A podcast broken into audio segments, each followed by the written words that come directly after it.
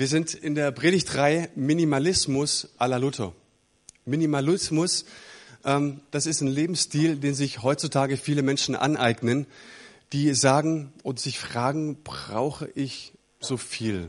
Brauche ich den ganzen Luxus? Brauche ich Computer, Tablet, Handy? Oder geht es nicht auch einfacher? Wir haben es Minimalismus à la Luther genannt, weil Luther genau dasselbe erkannt hatte. Nicht das, was mir die Kirche, die vielen Gebote und Verbote mir eintrichtern möchte, ist es, sondern ähm, was die Grundlage meines Lebens ist, das hat er erkannt, ist Christus allein, ist der Glaube allein, ist die Gnade allein und ist die Bibel allein. Diese vier einfachen Säulen.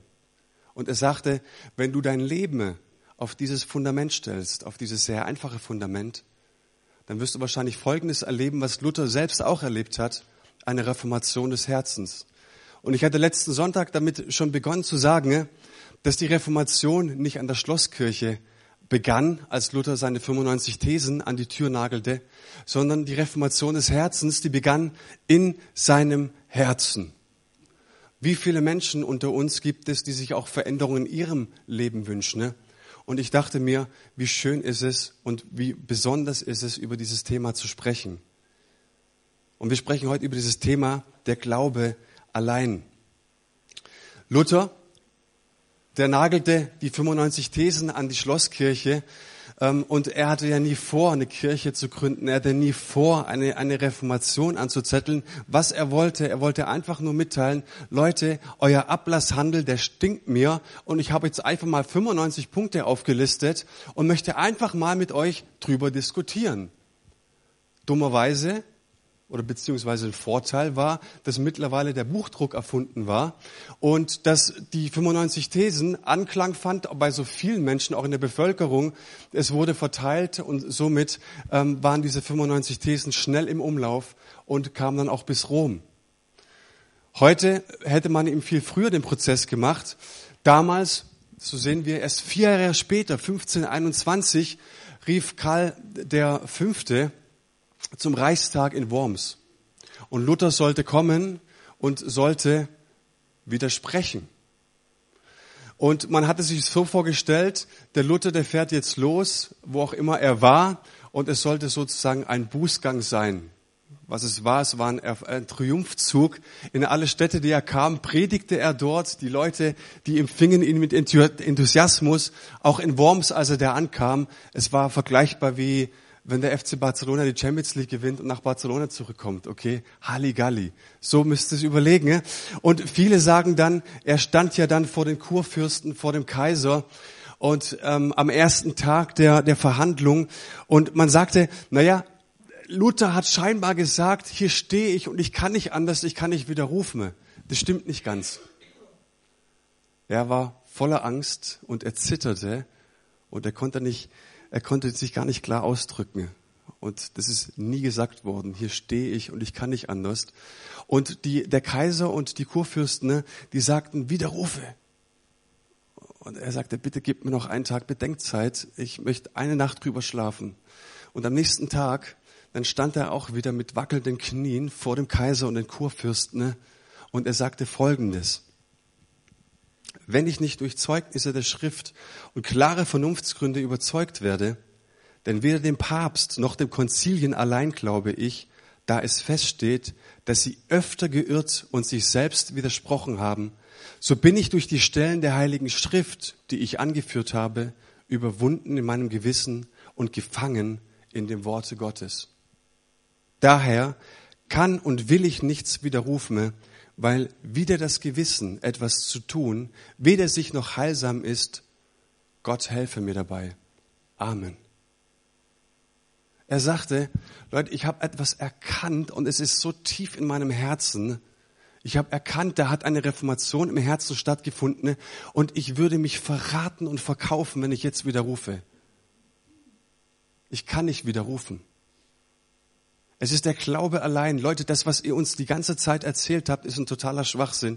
Dieser Christus, und wenn ich meinen Glaube auf diesen Christus gründe, dann merke ich, dass so viele Dinge in meinem Leben anders werden, dass so viele Dinge in meinem Leben in Heilung geschehen, dass da Prozesse geschehen, dass ich auf einmal Schritte gehen kann. Und lasst uns doch darüber sprechen, wie es in unserem Leben aussieht. Gibt es Dinge in deinem Leben, die du sagst, hey, da kann ich nicht anders, da bin ich so von überzeugt, das ist für mich so klipp und klar, da gibt es einen Gott, der so gut in meinem Leben ist, der wirkt, der handelt, der mir Begeisterung schenkt, mit dem ich über Mauern springen kann, dass ich sagen kann, hey, ich, Leute, ich stehe hier, aber ich, ich kann diesen Glauben nicht widerrufen. Was, was ist Glaube? In unserem Sprachgebrauch und deutschen Sprachgebrauch heißt es eigentlich, ich vermute. Also wenn ich sage, ich glaube, oder das heißt so, ich, ich kann es nicht genau sagen, ich kann es auch nicht so gewissen. Ich glaube, das Wetter wird morgen ganz gut, das ist eine Vermutung. Ja. Ich glaube, am nächsten Samstag wird es beim Baueinsatz, und jeden Samstag 9.30 Uhr Baueinsatz nicht vergessen, ähm, wird es voll sein, die Leute kommen. Sag ich, ich, ich, ich vermute mal, dass Leute kommen, dass sich Leute engagieren, aber ich kann es nicht so genau sagen. Glauben im biblischen Sinn heißt eigentlich Vertrauen. Und ich für mich persönlich sage, Glauben bedeutet, ich habe ein innerliches Ja. Da gibt es einen Gott der Bibel, der sagt, ich bin deine feste Burg und ich bin deine Zuversicht. Und dann geht es nicht darum, diesen Vers auswendig zu lernen, sondern innerlich zu sagen, ja, mit allem, was ich habe und mit allem, was ich bin. Der Hebräerbrief im elften Kapitel, da heißt es, es ist aber der Glaube, eine feste Zuversicht auf das, was man hofft und ein Nichtzweifeln an dem, was man nicht sieht. Das heißt, der Glaube ist Vertrauen. Und das Vertrauen ist der Gegenpol zum Sehen. Wir haben einen unsichtbaren Gott. Aber ich kann mein Glauben und mein Vertrauen nie beweisen. Ich kann nie Beweise anführen für das, dass es einen wunderbaren Gott gibt, der mich liebt. Das kann ich nie beweisen. Aber ich gehe im Vertrauen, dass es so ist. Ein Mann, der hatte diese Südsee, Südseeinseln bereist, zwölf Wochen lang, hat sich von Bacardi und Raffaello ernährt. Gutes Essen, gutes Trinken, gutes Wetter, zwölf Wochen braun gebrannt, ein, eine hervorragende Zeit. Und er verfasste folgendes Gebet.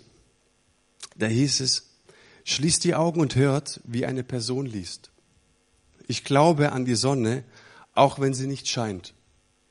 Ich glaube an die Liebe, auch wenn sie, ich sie nicht empfinde. Ich glaube an Gott, auch wenn er schweigt. Und ich verrate euch jetzt, es war niemand, der die Südseeinseln bereist hat, sondern es ist ein Gebet aus dem Warschauer Ghetto. Jemand, der das größte Leid gesehen hat, was es auf dieser Welt überhaupt gibt, beschreibt sein Glauben, ich glaube an die Sonne, auch wenn sie nicht scheint. Hast du für dich mal so Glaubenssätze formuliert, indem du gesagt hast, ich glaube an Gott, auch wenn? Ich glaube an die Größe Gottes, an die Liebe Gottes, an die Majestät Gottes, auch wenn es in meinem Leben nicht danach aussieht. Leute, das ist Glauben. Glaube nimmt Christus in den Blick. Und was mir weh tut, ist, auch wenn wir das in der Seelsorge immer wieder feststellen, dass Menschen irgendwann mal es in den falschen Hals bekommen haben, was Glaube eigentlich wirklich ist. Sie lassen sich lenken von ihren schlechten Erfahrungen und von den Vorstellungen von Gott. Und ich gebe euch mal zwei Beispiele dafür. Das erste Beispiel, wir hören es immer wieder, wir sagen, ich kann nicht an einen barmherzigen, liebevollen Vater glauben, weil mein Vater nicht barmherzig und liebevoll war. Er war genau das Gegenteil. Kennt ihr diesen, dieses Argument? Ziehen wir einfach mal den Rückschluss daraus. Sagen wir, wir nehmen alle unsere die positiven Eigenschaften unserer Väter, all die liebevollen Charaktereigenschaften, all, all das, das Gute, was unsere Väter für uns getan haben, und wir addieren sie miteinander, beziehungsweise wir multiplizieren sie miteinander, weil wir großzügig sind. Was wäre dann das Ergebnis? Bei dieser Denke wäre es, das Ergebnis wäre Gott. Wir würden bei Gott rauskommen.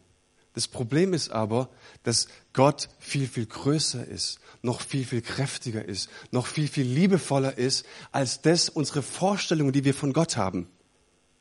Und wir merken, dass unser Glaube da ins Schwanken kommt und krank wird, weil wir glauben, aha, das wäre unser Gott. Ein anderes Beispiel, unsere Vorstellung von Gott. Es gibt Menschen, die sagen, na, ich muss nicht in die Kirche gehen, lasst uns einfach ähm, Sonntagmorgens spazieren gehen. Wir gucken in die Natur. Jetzt bleiben wir bei unserem Freund in der Südsee. Er macht am, am Abend, am, am Sonn, während dem Sonnenuntergang ähm, einen, einen Spaziergang und er schaut sich diese wunderbare Natur an und er schaut aufs Wasser im Hintergrund oder im Rücken die schönen Palmen und er sagt, Mensch, was für ein Gott. Es muss doch einen Gott geben, der so etwas macht. Und er geht er schlafen und ein paar Stunden später ereilt ein Tsunami die Insel und verwüstet alles. Und was sagt er? Wie kann ein Gott sowas zulassen? Du kannst in einem schönen Hotel am, im, beim, auf dem, im Schwarzwald auf einem schönen Berg sein und kannst so in der, in der Dämmerung sehen, wie ein kleiner Hase so am Horizont entlang hoppelt und du sagst, wow, schau mal, es ist alles ruhig.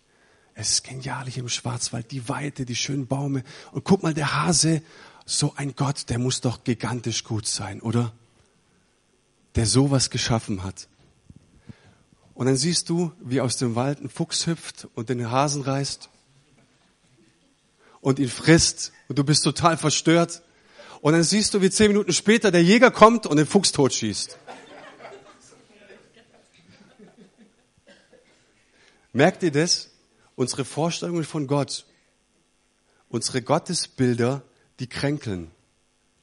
Und was wir oft vertauschen ist, Gott, den wahren Gott, mit unseren Vorstellungen, mit unseren Ideen und mit unseren Erfahrungen.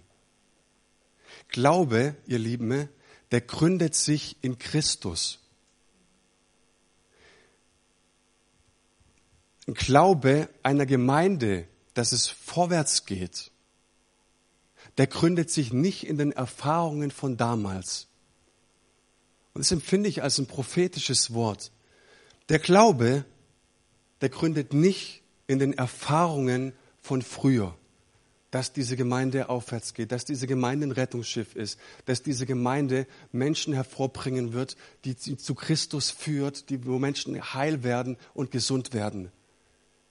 Wir kommen nicht weiter in unseren Vorstellungen und mit unserer Vorsicht, was damals passiert ist. Sondern worin sich der Glaube der Gemeinde gründet, ist Jesus Christus. Ich habe das so empfunden bei einer Predigtvorbereitung, dass es so ein starkes und aktuelles Wort ist für uns und dass der Glaube wieder zum Mittelpunkt werden muss. Und dass die Hauptsache die Hauptsache sein muss dass unser Glaube sich in Christus gründet und wir dann gesund sind und stark sind, auch als Gemeinde.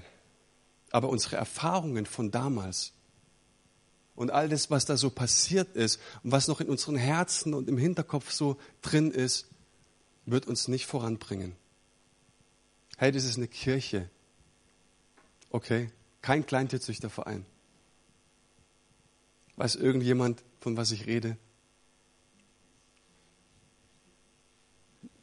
Manchmal sagt man dazu auch Amen, aber müsst nicht. Der, die Währung des Himmels ist Glauben und ist Vertrauen. Schon mal gewusst? Es ist nicht Absicherung. Es ist nicht, wie viel Geld haben wir? Es ist nicht, oh Mensch, wen wählen wir 2018? Wir haben 2018 eine Ältestenwahl. Wen wählen wir rein? Müssen wir uns absichern? Und so weiter oh ja, dass das nicht mehr passiert, was früher passiert ist. Nein, die Währung des Himmels ist Glauben und Vertrauen und die Währung dieser Gemeinde ist Glauben und Vertrauen. Es gibt keine andere Währung in der Gemeinde außer Glauben und Vertrauen. Auf wen? Auf Christus. Und ich möchte mit euch zwei Punkte anschauen, die mir wichtig sind Was bedeutet Glauben? Oder vielleicht hast du mal für dich verfasst auch, ähm, ich glaube, und damit fängt eigentlich jedes Bekenntnis an, ich glaube, Komma, das. Und meine Frage ist, auf welcher Seite des Kommas stehst du? Ich glaube es einfach zu sagen, ja, ich bin halt gläubig. Aber die Frage ist, hey, da gibt es ein Komma und da steht jetzt das. Und, und auf welcher Seite des Kommas stehst du und kannst du diesen Satz auch für dich beenden? Gibt es so ein paar Punkte, wo du sagst, hey, davon bin ich felsenfest überzeugt. Und ich möchte mit euch zwei Punkte teilen, von denen ich überzeugt bin. Also meine Stellen nach dem Komma. Und die erste Stelle ist, ich glaube, dass allein geht man ein. Es gibt eine Bibelstelle in den Evangelien, da sehen wir, wie vier Freunde sich aufmachen und ihren gelähmten Freund auf eine, auf eine Liege legen und sie zu Jesus bringen. Jesus war in einem Haus und Jesus hat dort gepredigt und er war in Kapharnaum, kam da zurück und die Menge war begeistert von ihm, sie ist ihm nachgerannt und das Haus war picke packe voll. Zur Tür im Windfang standen sie, im Garten standen sie bis zum Gartenzaun, noch am Gartenzaun standen 100 Leute dran, weil sie nur irgendwie versuchten, ein kleines Wort von Jesus zu erhaschen, nur ein kleines bisschen was von ihm zu hören. Und diese vier Freunde, die machten sich auf. Und was ich eigentlich tun würde, ist, ich warte so lange, bis Jesus fertig ist und wir gucken mal, bis er rauskommt. Nein, was diese vier Freunde machen, ist, sie wollen zu Jesus. Und da stehen die Leute jetzt am Gartenzaun und hey, der Platz, da stehe ich schon seit Stunden ne, und ich bin ein paar Zentimeter weitergekommen. Ich gebe hier nicht den Platz auf. Und auf einmal kommen diese Typen und drängeln sich da vorbei. Neulich waren wir im Freibad, als es noch ein bisschen schön war. Und ich stehe bei den Pommes an und eine Frau drängelt sich vor.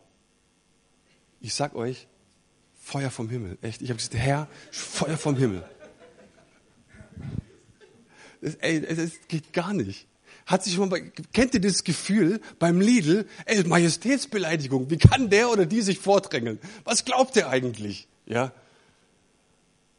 Und was meinst du, was für eine Erregung da war, als die Typen da unbedingt vorbei wollten? Und es war ja nicht nur eine einzelne Person, die sich durchgeschlängelt hat, es waren vier Leute mit einer, mit, mit einer Liege.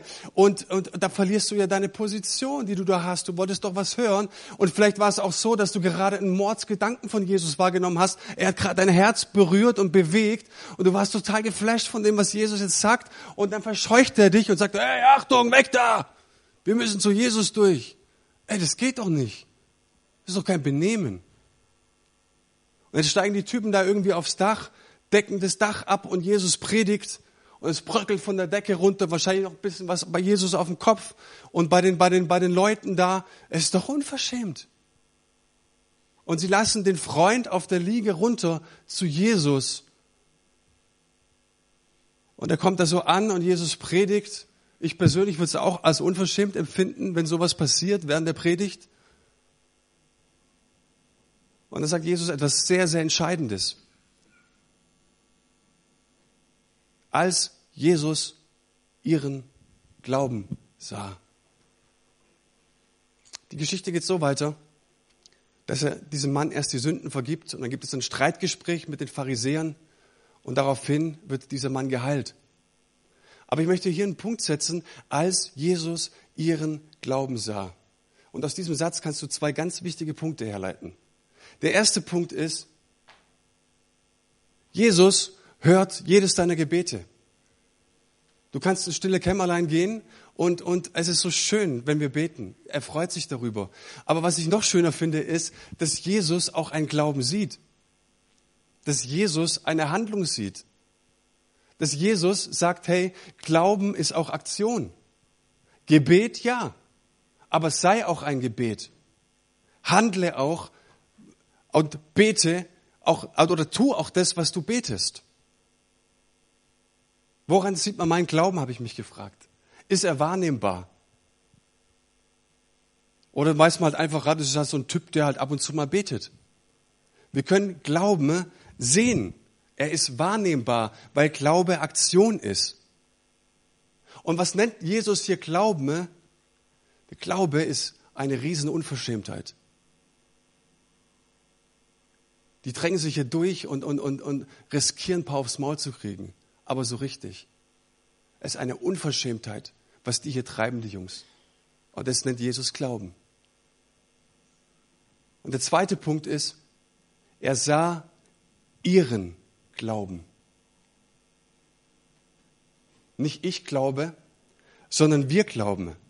Und wisst ihr, was das Schöne ist? Habt ihr schon mal drüber nachgedacht, dass der Mann auf der Liege, lest diese Geschichte mal. Der Mann auf der Liege sagt kein einziges Wort. Der liegt einfach nur da. Der kann sich nicht regen, der tritt auch nicht in Aktion, sondern der liegt halt einfach da, dem werden die Sünden vergeben und der wird geheilt. Warum? Weil seine vier Freunde für ihn glauben. Wir haben vor kurzem, ich habe das Zeugnis auch hier mal erzählt im Gottesdienst, haben wir für jemanden gebetet. Ich war auf dem Seminar und der Mann war, war, war ganz schwer krank und, und er ist geheilt worden. Und es waren Leute, es waren vier, fünf Leute, die gebetet haben. Und ich war auch mit dabei. Und danach ist mir so ein Gedanken durch den Kopf gegangen. Welches Gebet war es denn jetzt eigentlich? Dummer Gedanke. Jesus sah ihren Glauben. Und was für ein wunderbares Bild von Gemeinde. Was für ein wunderbares Bild von Gemeinschaft. Ja. Dass es nicht um deinen Mega-Glauben geht, dass du nicht der Mega-Glaubensheld bist, sondern um was es geht ist, dass eine Gemeinde gemeinsam glaubt. Dass eine Gemeinde sich gemeinsam aufmacht, dass eine Gemeinde vorwärts geht und sagt, hey, wir möchten gemeinsam etwas bewegen, wir möchten gemeinsam einen Unterschied machen in dieser Stadt. Wir möchten Menschen zu Jesus bringen, dass, sie, dass ihnen die Sünden vergeben würden und, und dass, sie, dass sie geheilt werden. Er sah ihren Glauben. Wir glauben, dass wirkliche Veränderung im Leben von Menschen im Kontext von Beziehungen stattfindet. Ich glaube, dass du alleine eingehst. Ich glaube, dass wenn du Dinge für dich selbst ausmachen möchtest, dann möchte ich dir kein schlechtes Gewissen machen. Aber wir glauben, dass das nicht der Weg Gottes ist. Ich glaube an eine Gemeinde, die aus Hauskreisen besteht. Nicht eine Gemeinde, die Hauskreise hat, sondern an eine Gemeinde, die diese Hauskreise oder Kleingruppen, die, die daraus besteht, in dem Menschen kommen und merken, wie es in den Sprüchen heißt, Eisen schärft Eisen. Wir fordern uns einander raus. Wir ermutigen uns gegenseitig. Wir lieben uns, wir trösten uns. Und wenn du keinen Glauben mehr hast, hey, dann glauben wir für dich. Wir tragen dich mit. Wir tragen dich zu Jesus gemeinsam. Und was mein Herzensanliegen und ein Wunsch ist, dass dieser Glaube allein einfach wieder zur Hauptsache wird, hier in dieser Gemeinde. Dass wir gemeinsam glauben, uns gemeinsam aufmachen. Echte Lebensveränderung geschieht durch Beziehungen. Und ich glaube, dass die Reformation des Herzens an dem Punkt beginnt, wenn wir verstehen, nicht ich, sondern wir. Ich bin abhängig von liebenden Freunden. Ich bin abhängig von liebenden Beziehungen. Und wenn es etwas gibt in meinem Leben, wo ich vielleicht nicht vorwärts komme, wo ich vielleicht keine Veränderung erlebt habe, dann liegt es vielleicht daran, aber es ist nur eine Vermutung, dass ich einfach ständig allein unterwegs bin und versuche, irgendetwas allein auf die Reihe zu bekommen. Und das nicht im Kontext von liebevollen Beziehungen. Könnte man mal drüber nachdenken. Der zweite Punkt, ich glaube, Komma, dass der Glaube Berge versetzt.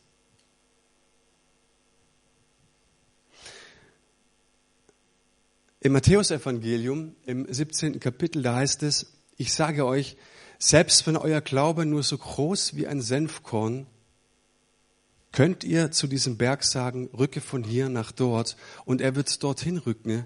Nichts wird euch unmöglich sein.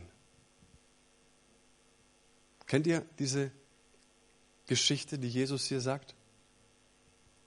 Ich habe lange drüber nachgedacht, was meint er hier? Was bedeutet es?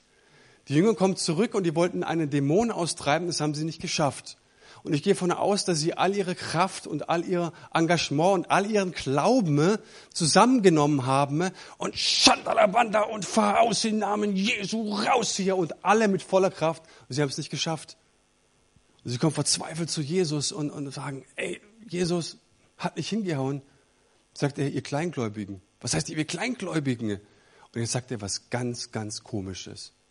Wenn euer Glaube so groß war wie ein Senfkorn, da wäre ich ins Nachdenken gekommen, weil, ey, also das, was wir betrieben haben gerade, ja, mit aller Kraft und, und voller Pulle und nochmal und mit Knie und eine rein, das Ding ist nicht passiert. Was meint er da mit dem Senfkorn? Hm. Schauen wir uns mal die Berge an, das ist ganz wichtig, was, was der Berg ist. Also, was, was Jesus hier auf gar keinen Fall sagt, ist, dass die Gemeinde Jesu immer am Gebirge stationiert sein sollte, ja, bei den, an den Alpen oder Himalaya oder sonst irgendwie was. Und die Übung wäre, wir sollen Berge versetzen. Ist unlogisch, oder? So, ist, ist klar, oder? Ja. Ähm, also müssen wir überlegen, für, für was stehen jetzt die Berge? Und ich glaube, dass es Berge gibt, die uns im Weg stehen, also die uns in den Weg gestellt werden. Und es gibt Berge, die wir uns selbst in den Weg stellen würde ich gerne mal unterscheiden.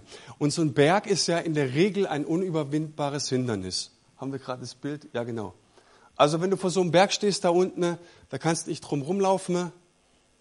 Du kannst dein Kletter, Kletterzeug anziehen, dein Seil und viel Spaß dabei. Aber irgendwie mh, hm, wird schwierig. Und dann steht da jetzt im Gegensatz dieses kleine Senfkorn, dieses Mini-Senfkorn, dass ihr mal die Relation seht. Und Jesus sagt, mit diesem kleinen Ding hier, wenn der Glaube nur so klein ist, kannst du das Ding hier versetzen. Was meint er jetzt damit? Also wenn ich nach meinem, nach meinem Verständnis von, von Gewicht und Maß, habe ich gerade schon gesagt, bräuchten wir einen mega Glauben, eine große Kraftanstrengung, diesen Berg zu versetzen. Richtig? Richtig. Und jetzt merken wir an der Stelle, dass Gott vollkommen anders denkt. Und ich habe das Ding nie gecheckt hier mit dem Senfkorn, weil ich mir meinen Glauben selber bastel manchmal. Jesus setzt die Maßstäbe. Und für was steht dieses Senfkorn jetzt? Also erstmal den Berg, Entschuldigung. Ähm, und möchte ein Beispiel geben. Für was steht dieser Berg? Es gab einen amerikanischen Soldaten, der nach dem Zweiten Weltkrieg in Frankfurt stationiert war. Und er lernt ein junges deutsches Mädchen kennen, die verlieben sich ineinander und kommen zusammen. Und die Eltern, besonders die Mutter der Frau, war total unglücklich darüber, über diese Beziehung. Und wie es so kommen musste, sie wurde schnell schwanger und sie heirateten dann in der Nebel- und Nachtaktion und die Mutter konnte damit nicht umgehen, konnte damit überhaupt nicht leben. Jetzt war da auf einmal so ein amerikanischer Soldat, und dieser amerikanische Soldat, der war jetzt einfach so wie so, ja, so ein Ei im Kuckucksnest. Ähm, äh, sie konnte damit einfach nicht umgehen. Und äh, Wochen später, als das Kind dann da war, wurde der amerikanische Soldat nach Hause berufen. Ich sagte, hey, du bist jetzt nicht mehr in Deutschland stationiert, komm nach Hause. Der, der jungen Frau ist, war natürlich total entrüstet, war traurig. Mutter feierte es schwer, dass, dass er gehen musste. Aber beide, die versprachen sich natürlich, Mann und Frau, so schnell wie möglich, er wird sich drum kümmern, um die ganzen Papiere und so schnell wie möglich wollen sie nach Amerika zurückreisen. Und diese Pläne, die hörte die Mutter und es zerriss ihr das Herz. Der Soldat versprach, ich reise zurück und du kriegst so schnell wie möglich Post von mir. Wochen vergingen, kein Brief. Monate vergingen, es kam kein Brief. Jahre vergingen, es kam kein Brief. Und irgendwann mal sagte sich die junge Frau mit ihrem Kleinkind, hey, wir müssen oder ich muss einfach nach mir schauen.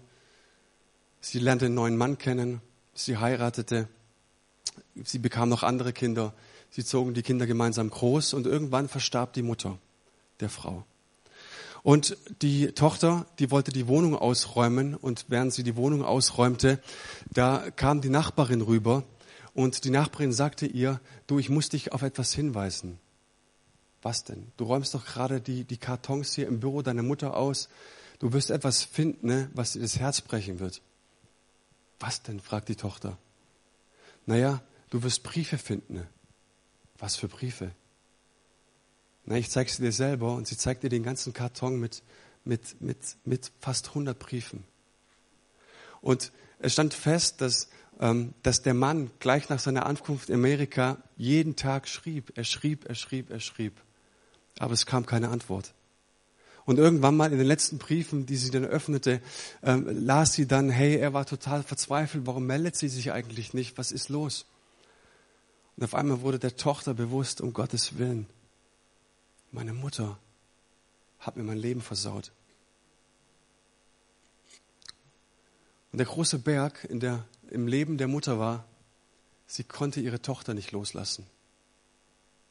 Und der große Berg in der Leben der, im Leben der Tochter war, wie kann ich das meiner Mutter vergeben?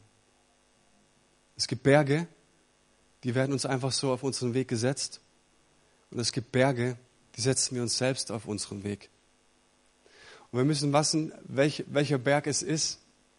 Und ich glaube, wir vertauschen da auch ganz schnell etwas, verwechseln da auch ganz schnell etwas. Ja, wir könnten jetzt sagen, na ja, klar, der Berg wurde der Frau jetzt in den Weg gestellt. Die Bibel fordert uns aber auf, vergebt einander. Und wenn ich diese Unvergebenheit zu lange in meinem Leben zulasse, stelle ich mir sie dann letzten Endes auch selbst in den Weg. Okay, so viel zu den Bergen. Ne? Und jetzt ist, Saft, ist der Saft aus, kein Problem. Ich rede weiter.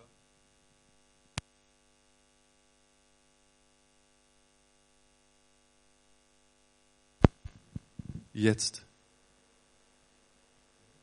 Halleluja. Für was steht jetzt dieses Senfkorn?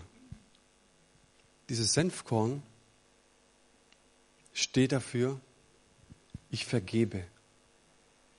Habt ihr schon mal jemanden vergeben, den ihr vergeben musstet? Habt ihr das erlebt, was für ein freies Gefühl da ist? Habt ihr das erlebt, dass wenn du Vergebung jemandem aussprichst, dass ein ganzer Berg auf einmal weg ist? Dass der Berg sich nach einmal versetzt und du wirklich das merkst, was Jesus hier sagt, dir wird nichts unmöglich sein. Ich vergebe, ich lasse zu, ich lasse los, ich gebe meinen Stolz ab. Ich gebe meine Vorstellungen von Gott ab, die ich habe. Ich bitte um Hilfe, wenn ich Hilfe brauche. Und wir merken, dass sich auf einmal Berge ins Meer versetzen. Wir Charismatiker und Pfingstler sind manchmal sowas von engstirnig und hohl. Weil wir glauben, dass wir mit unserem Schandala Bandala und Glauben und groß und bar und das und ich bearbeite es und durchknete es, dass irgendetwas besser wird. Und Jesus sagt dir eigentlich nur, hey, du brauchst keinen großen Glauben. Was du brauchst, ist ein Glauben an einen großen Gott. Dass er dir sagt, vergebe, wenn Vergebung dran ist. Lass los, wenn Dinge dran sind, loszulassen. Gib deinen Stolz ab, wenn es dran ist, deinen Stolz abzugeben. Sei demütig, wenn es dran ist, demütig zu sein. Lass den anderen vor, wenn es dran ist, andere vorzulassen. Und wir merken, dass sich Berge versetzen von unserem Weg weg und wir versenken sie ins Meer. Und das ist doch die Tragödie unseres Lebens, warum wir unseren Glauben manchmal an unserem Glauben verzweifeln. Warum wir manchmal sagen, unser Glaube, der bringt uns nichts. Es ist die Tragödie. Jesus verheißt, wir können Berge versetzen. Er sagt, nichts wird euch unmöglich sein. Aber wir halten fest an unseren sehr seltsam konstruierten Gottesbildern. Wir halten fest an unseren Erfahrungen. Wir halten fest an den Versuchen, Gott zu gefallen, an unserem Stolz, an unserer Eitelkeit. Und letzten Endes kommt ein Gott dabei raus, der uns nicht liebt, der keine guten Pläne für unser Leben hat, dem wir nicht vertrauen können. Ich möchte heute Morgen die Frage stellen, vor welchem Berg stehst du? Gibt es einen Berg, der dir im Weg steht? Wie heißt der? Kannst du den beim Namen nennen? Der Berg der Unvergebenheit, der Berg des Stolzes.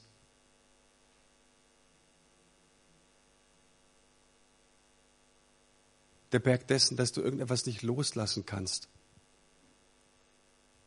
Die Frage ist, willst du ihn loswerden? Möchtest du erleben, was Jesus dir verheißt, dass dir nichts unmöglich sein kann? Und meine Frage ist an dich, welchen ersten Schritt möchtest du heute Morgen gehen? Nicht nach dem Gottesdienst, auch nicht morgen früh, sondern ich, ich frage dich das heute und jetzt. Welchen ersten Schritt möchtest du jetzt gehen?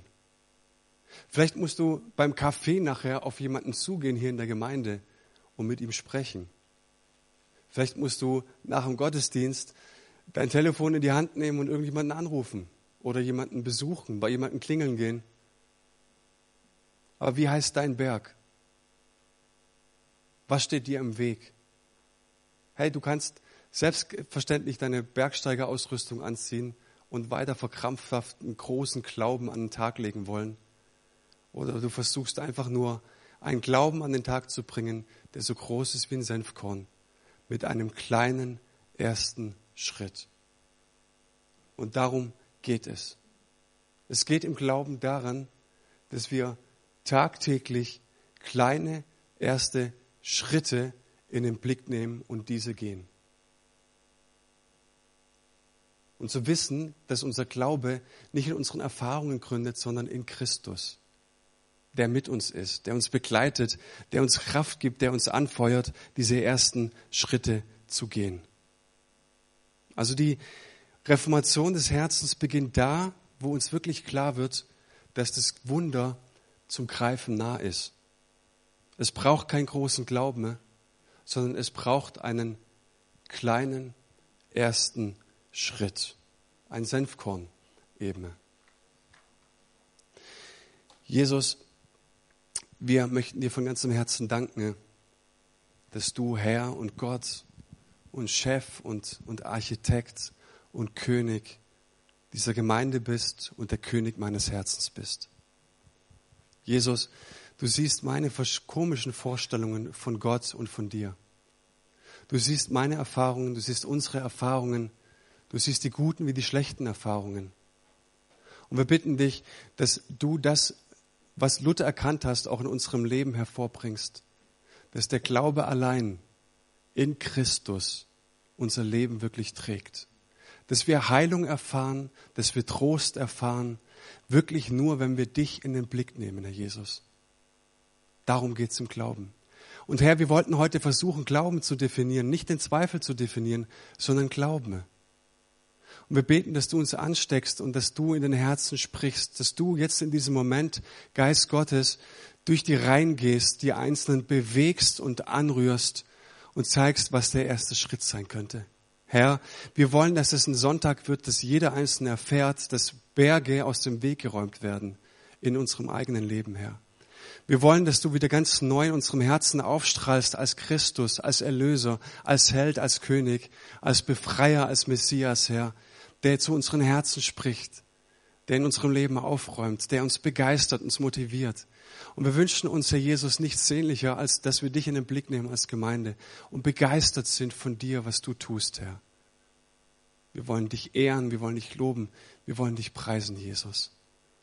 Das soll unser Glaube sein. Amen. Worship Team.